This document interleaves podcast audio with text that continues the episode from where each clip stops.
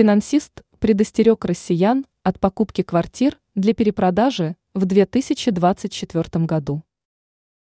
В 2024 году ипотечный рынок ожидают изменения. Финансисты проанализировали текущую ситуацию на рынке недвижимости и предостерегли от необдуманных шагов.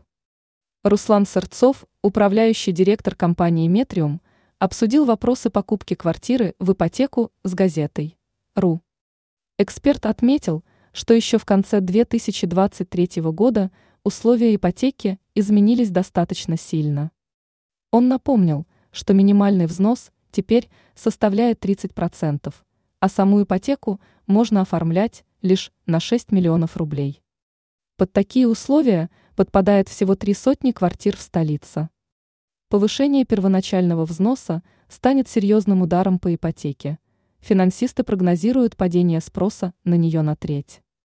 Кроме того, уже в течение 2023 наблюдалось снижение интереса к ипотечным сделкам с 70 до 10%.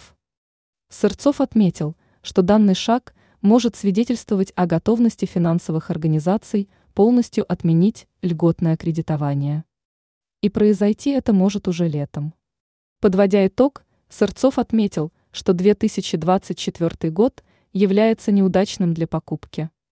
Он посоветовал положить накопленные средства на счет и подождать, пока ставки на ипотечное жилье вернутся в норму.